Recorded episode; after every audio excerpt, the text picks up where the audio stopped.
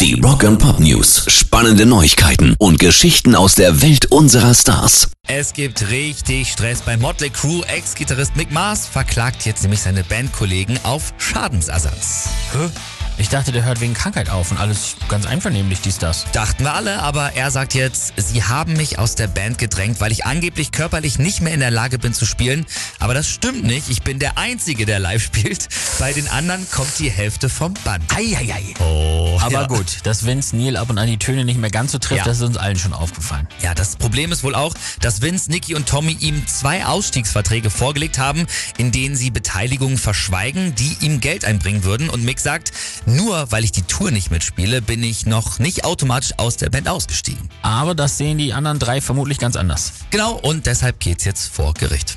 Rock and Pop News. Am Freitag kommt endlich das neue Metallica-Album raus. Und das wurde auch mal Zeit, nach fast sieben Jahren. Und wenn es nach Lars Ulrich geht, dann ist es auch nicht das letzte. Der Drummer hat nämlich gesagt, dass, wenn alle gesund bleiben, sie noch mindestens zehn Jahre weitermachen wollen.